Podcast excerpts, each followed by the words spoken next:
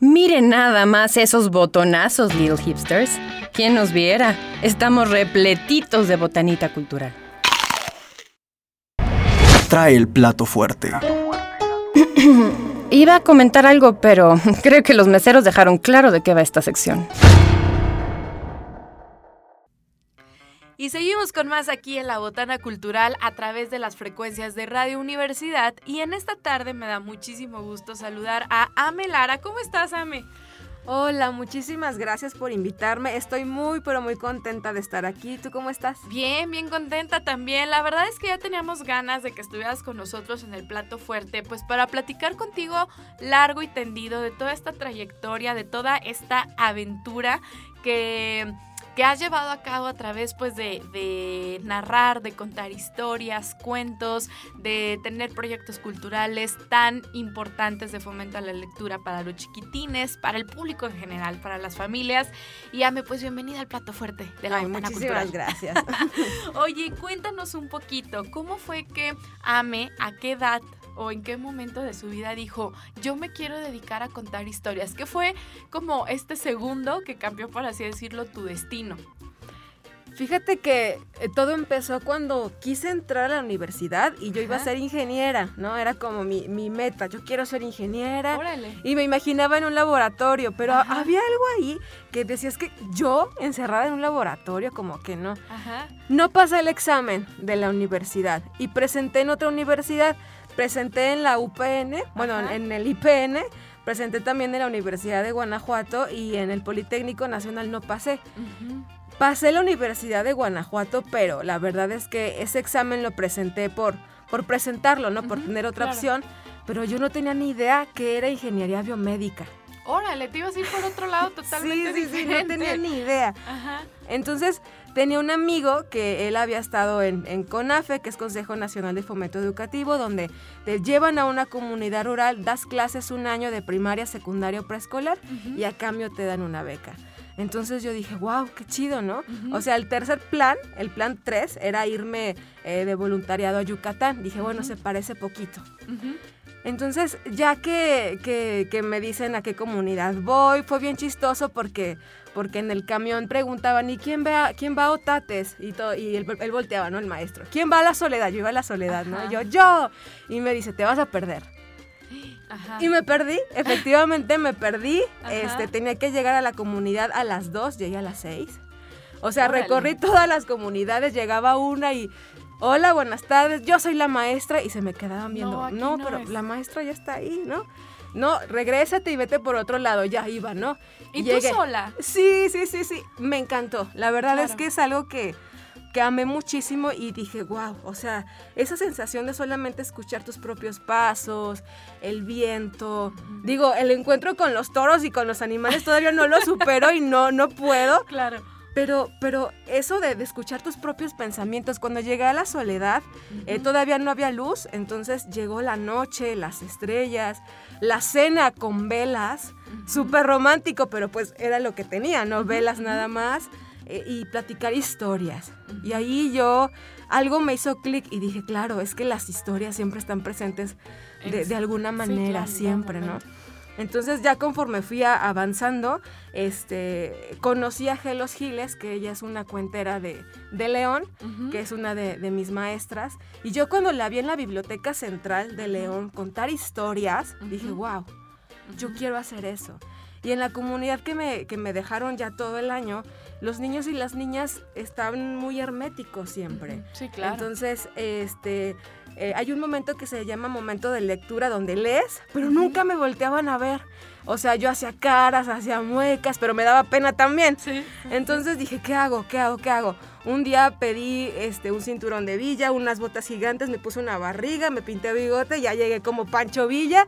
Todo el mundo se rió y empecé a contar la historia de Pancho Villa, como me salió, así con voz de machote y así. Y a los niños les encantó y a las niñas también. Entonces dije, wow, las historias, las historias.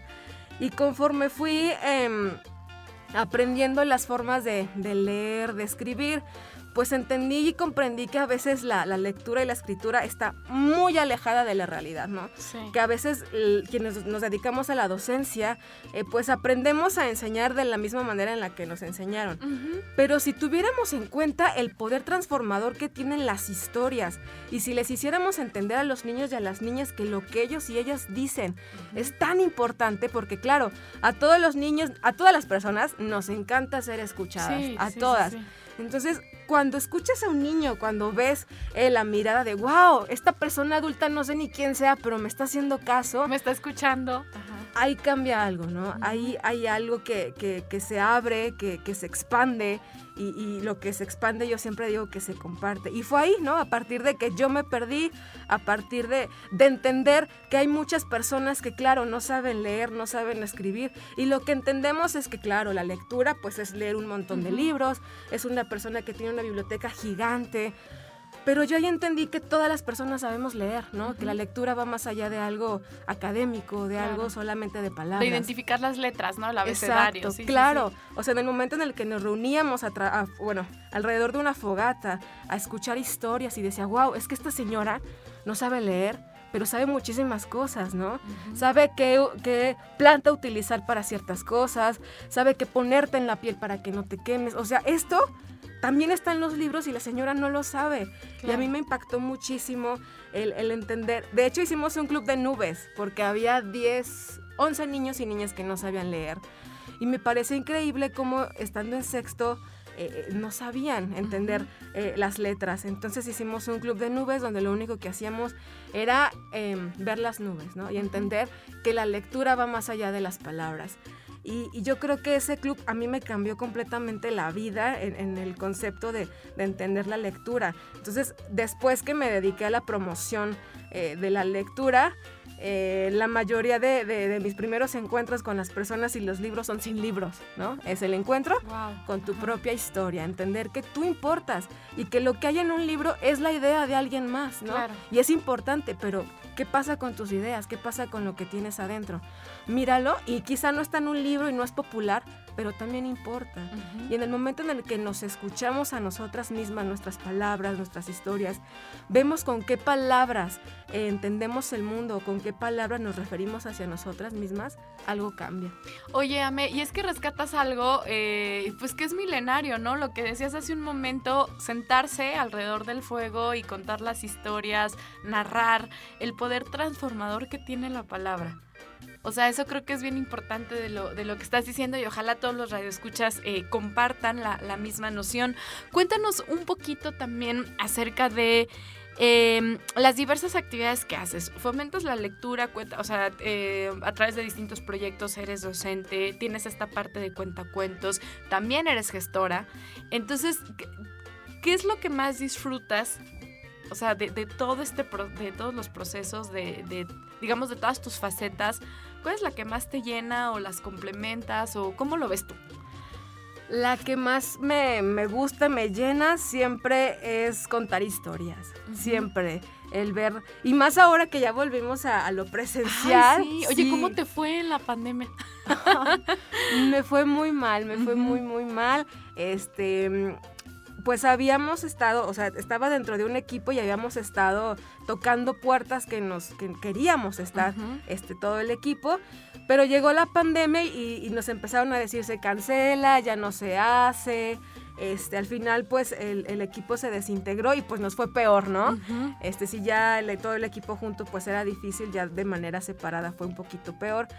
Pero creo que, que si algo nos ha enseñado la pandemia es que estamos en cambio constante. Nosotras mismas no somos las mismas de hace cinco minutos, ni las de ayer, ni seremos las mismas dentro de dos horas. Siempre hay muchísimo cambio, entonces tenemos que estar siempre no actualizándonos, bueno, sí, pero, pero estar eh, mm, con los ojos bien abiertos a entender que, como el cambio es constante, pues nosotros tenemos que buscar diferentes estrategias de cómo hacer las cosas y, cómo ir por esos caminos. Este, y em, pues yo, yo encontré en el papel este cierto, cierto refugio y salió un taller de, libro túnel en la pandemia. Ahí nació y fue el que me levantó, ¿no? Y decir, claro. que te, siguió, te permitió seguir avanzando. Claro. pero fue justamente em, el reconocimiento, ¿no? De, de, de, mi propia historia, de ver eh, qué palabras estaba usando para mí, eh, qué tenía que desechar y eh, salieron nuevas cosas, nuevos cuentos, nuevas estrategias para fomento a la lectura, este Mm, salió muchísimo trabajo de la editorial SM, a quien yo admiraba muchísimo y estaba detrás, ¿no? Yo tenía muchísimas ganas de trabajar con una editorial, contando cuentos, haciendo proyectos pedagógicos. Entonces, en la pandemia dije, bueno, ya, obviamente no va a pasar nada. Y ahora estoy trabajando, soy asesora pedagógica de una editorial que es de mis favoritas, que es, la, es la de SM.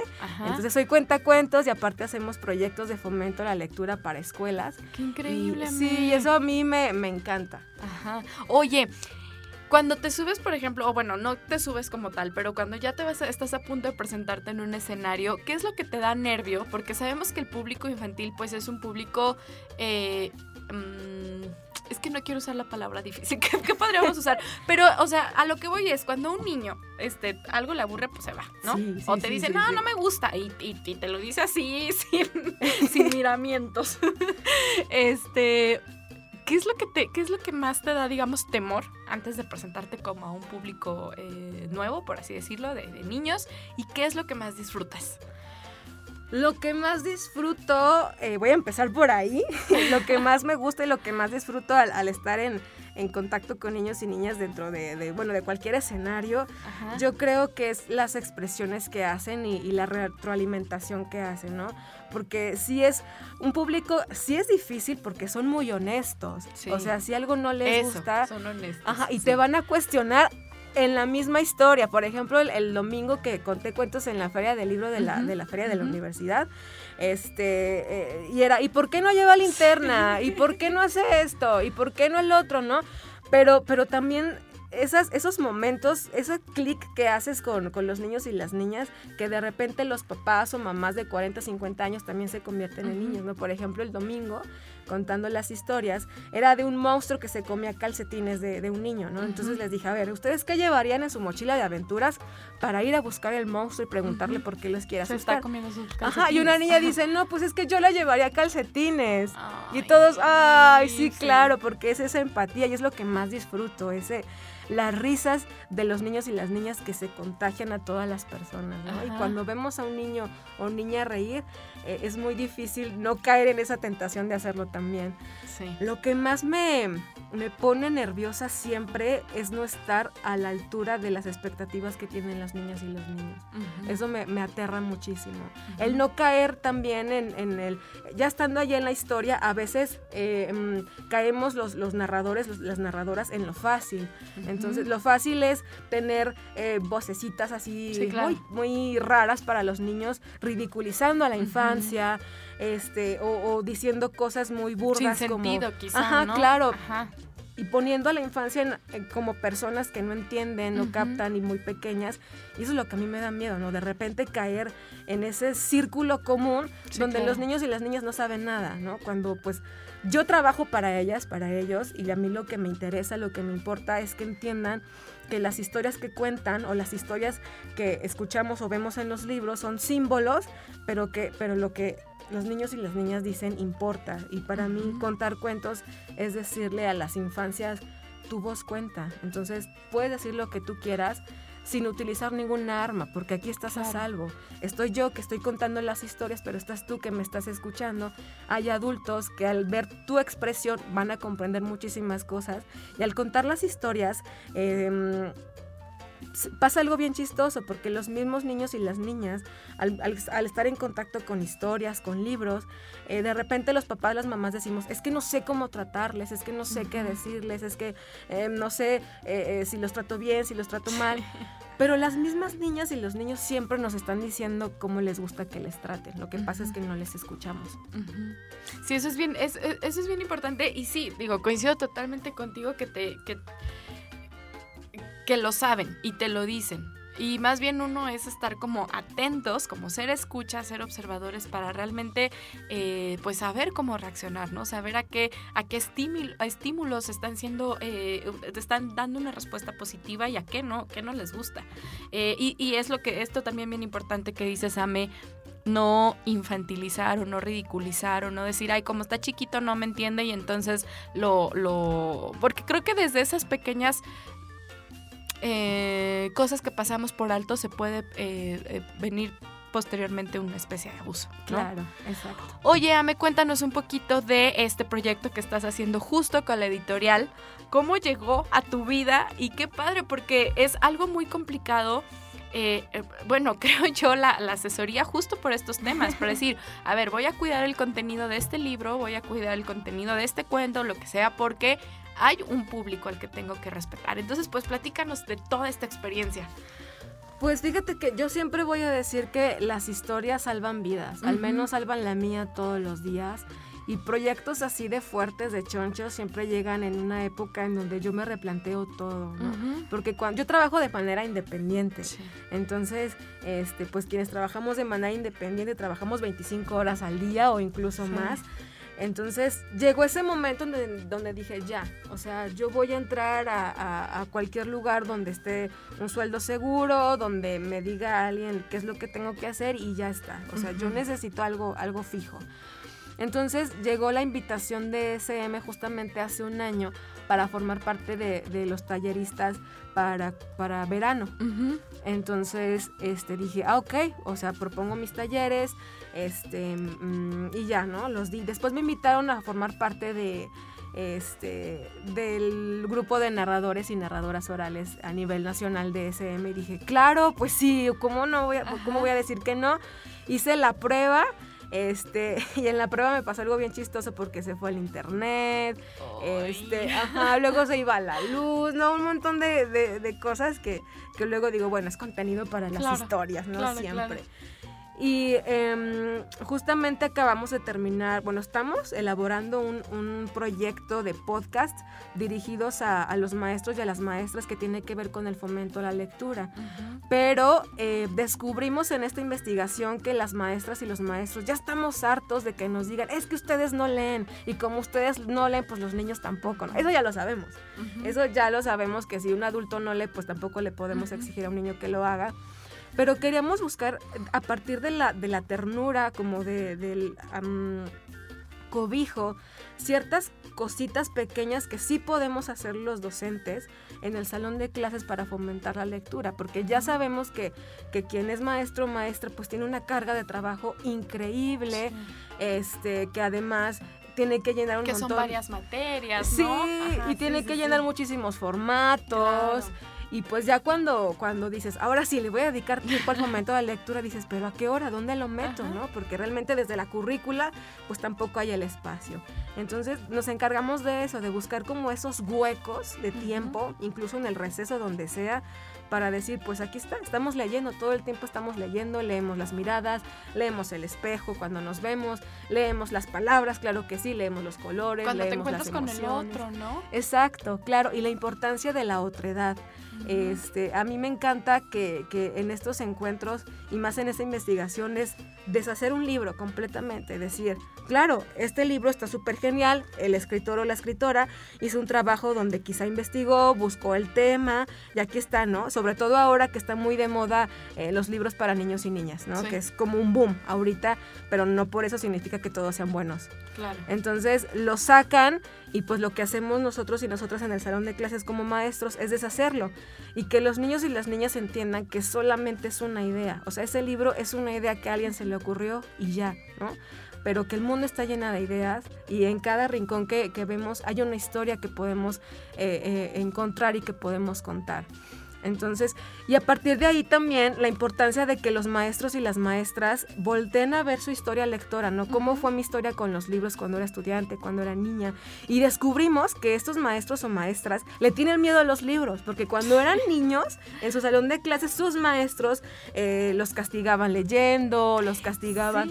Ajá, entonces esos recuerdos, cuando tú ya eres maestro, dices, híjole, o sea, ¿cómo, cómo aparto mis traumas con los libros y me está diciendo el sistema que tengo que enseñar a leer, ¿no? Entonces, eh, por eso la ternura del encuentro entre los maestros y los libros, de decir, ok, ya pasó. Los encuentros no tienen que ser caóticos, los libros no tienen que ser este, una, una prohibición, no tiene que ser un castigo, ¿no? Y decirle o recordarles, por ejemplo, que en la Segunda Guerra Mundial, pues los libros fueron prohibidos, eran quemados, la gente se escondía para leerlos y ahora pues podemos leer absolutamente lo que queramos y tenemos información este, donde queramos también, ¿no? Eh, y, y es esa parte, ¿no? Que los maestros y las maestras comprendan de alguna manera que no están solos, que no están solas y que por supuesto que se puede fomentar la lectura em, de maneras diferentes que el niño o la niña se siente, tome un libro y ya, ¿no? También descubrimos en esta investigación que en la escuela eh, hay dos partes importantes del fomento de la lectura, que es escribir y leer. O sea, no podemos separar la una de la otra jamás, son inseparables estas dos. Pero en la escuela sucede un divorcio entre lo que, lo que escribimos y lo que leemos. De hecho, la escritura es, es una relación de poder, solamente los maestros escriben. Y nosotros en la escuela escribimos lo que nos dicen los maestros, ¿no? Ah, vas a hacer un resumen, vas a hacer un mapa de no sé qué. Y los maestros en la escritura nos corrigen con rojo y nos dicen, así no. Y eso es el encuentro que tenemos con la escritura. Es por eso que el fomento de la lectura en las escuelas de repente no funciona como queremos, pues porque está ese divorcio, ¿no? Hay que reconciliarlos, entender que escritura, lectura es lo mismo y que si lo separamos, pues pasa lo que ya sabemos que pasa. Y que todo es formación de pensamiento, eh, Ame, y, que te da como estas herramientas justo para el, día de mañana salir al mundo y lo que decíamos hace un momento, entender al otro, entenderte a ti mismo, construirte a ti mismo también. O sea, de verdad es que es sanador la, la, palabra, ¿no? Totalmente. Ah, me cuéntanos un poquito, sabemos que eh, pues una parte importante de, de de todos los artistas que se animan a lanzarse por solitario, eh, pues es toda una aventura. ¿A ti cómo te ha ido? ¿Cuántas veces, cuántas puertas a lo mejor te han dicho eh, no? Porque, digo, te lo pregunto, no, no, a todos se los pregunto. Porque alguien que está afuera le puede servir y decir, oye, a, a, Sutanito o a Perenganito que ahorita están, digamos, en la cima, eh, eh también les dijeron que no. Sí, por supuesto. Entonces cuéntanos un poquito de esta eh, aventura de, llegar, tocar puertas y decir, hola, soy Ame y tengo este proyecto, apóyame. Sí. ¿Cómo, ha sido? Híjole, ha sido bien, bien... Ay, me estoy acordando de muchas cosas porque... Así, ¿con cuál empiezo? Sí, yo creo que el no siempre lo tenemos seguro, ¿no? Todas y todas lo sabemos. Y por ese no que ya tenemos seguro no nos atrevemos por el sí. Pero em, cuando yo empecé hace, yo empecé pequeña, bueno, no ni tanto, yo empecé a los 18. Entonces, mientras estudiaba, pues dije, claro, o sea, tengo que vivir de algo, ¿no? La beca se me va a acabar. Entonces, me acuerdo que empecé a meter proyectos y dije, es que yo quiero estar en contacto. Ya había conocido a la maestra Gelos Giles, este, ya me estaba formando para contar historias, eh, ya estaba conociendo varios cuentacuentos de, de, León, Guanajuato, que, que yo vivía ahí. Entonces, em, metí varios proyectos y me decían que no porque era muy joven. No me decían, pues es que no manches. bebé. Claro, o sea, todavía no acabas, o sea, acabas de empezar la universidad, muchacha, ¿qué, qué esperas, no? Este, y fue como el, no, siempre seguro en instituciones que siempre me decían, ay, es que, ¿y qué eres? ¿No? Y yo, ¿cómo que, soy? Soy mujer, eh, soy narradora. No, pero eres licenciada. No, pues todavía no. Ah, no, pues entonces no. Entonces, el, el, tener un papel que me diga, sé cosas, ¿no? Es lo más, em, lo que más cierra puertas.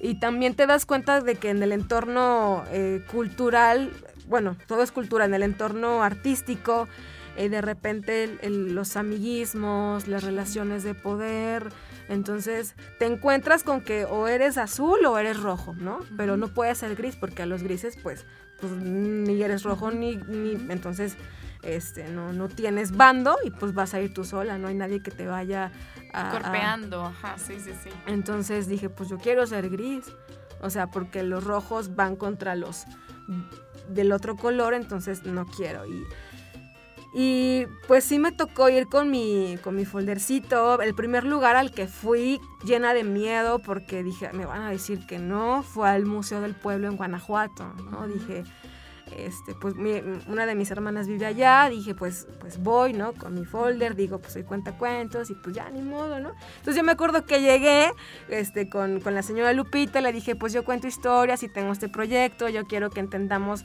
este, que las historias pues cambian vidas, pero nuestra propia historia, no tenemos que leer otra historia, tenemos que entender la nuestra. Entonces, este, le dije, todavía ni me respondía y le digo, bueno, gracias. Me dice, espérate, espérate, ¿no? Sí, claro, claro, tú ya ibas derrotada, Sí, dije, bueno, me va a decir que no. Y me dice, me encanta, me encanta, ven. Y, este, da funciones en el Museo del Pueblo. Entonces, increíble. yo me acuerdo que, que lloré de felicidad en el Museo del Pueblo porque dije, sí, ya me dijeron que sí. Y una vez que, que te dicen que sí, no tienes este quien te pare, ¿no? Y empecé a meter proyectos, empecé también a meter uno choncho, yo creo que fue el, más grandote al principio, en casa, en casa, una casa hogar, ¿no? de, niños, este, en León, donde dábamos clases artísticas. Este, ya después me vine a San Luis y en San Luis también me, sí me costó un poquito este, pero tiene que ver con una historia personal, una historia donde era una mujer muy apachurrada, muy apagada, muy demasiado introvertida, donde todo me daba miedo. Eh, pero llega también un momento en el que dices, bueno, ya, o sea, ¿qué mujer quiero ser, no? A partir de qué palabras este, estoy construida, qué palabras quiero, qué palabras no. Y una vez que entiendes tu valor como profesionista, como, como lo que sea, ¿no? Como persona en general, no con otra etiqueta, sino como persona, dejas de tenerle miedo al no. Ay, ame, pues qué bonito. La verdad es que a mí me encantaría quedarme, eh, seguir platicando contigo, pero ya a través de este plato fuerte, pues ya entendimos un, un poquito más acerca de, de Ame Lara, de todos estos proyectos tan increíbles que traes. De verdad tienes una energía increíble. A mí me encantas, de verdad, como eh, fuera del escenario y en el escenario, porque desbordas energía y sobre todo amor por lo que haces. Muchas, muchas, gracias de verdad por haber estado con nosotros acá en la Botana Cultural. Te esperamos próximamente. Perfecto. Muchísimas gracias por la invitación. Gracias, gracias, Ama. Y nosotros nos despedimos de la botana. Nos escuchamos en la próxima emisión, ya lo saben, en punto de las 2 de la tarde. Y se quedan en la con la mejor programación a través de Radio Universidad. Mi nombre, Marta Márquez. Gracias a la gente que estuvo en controles. Hasta la próxima.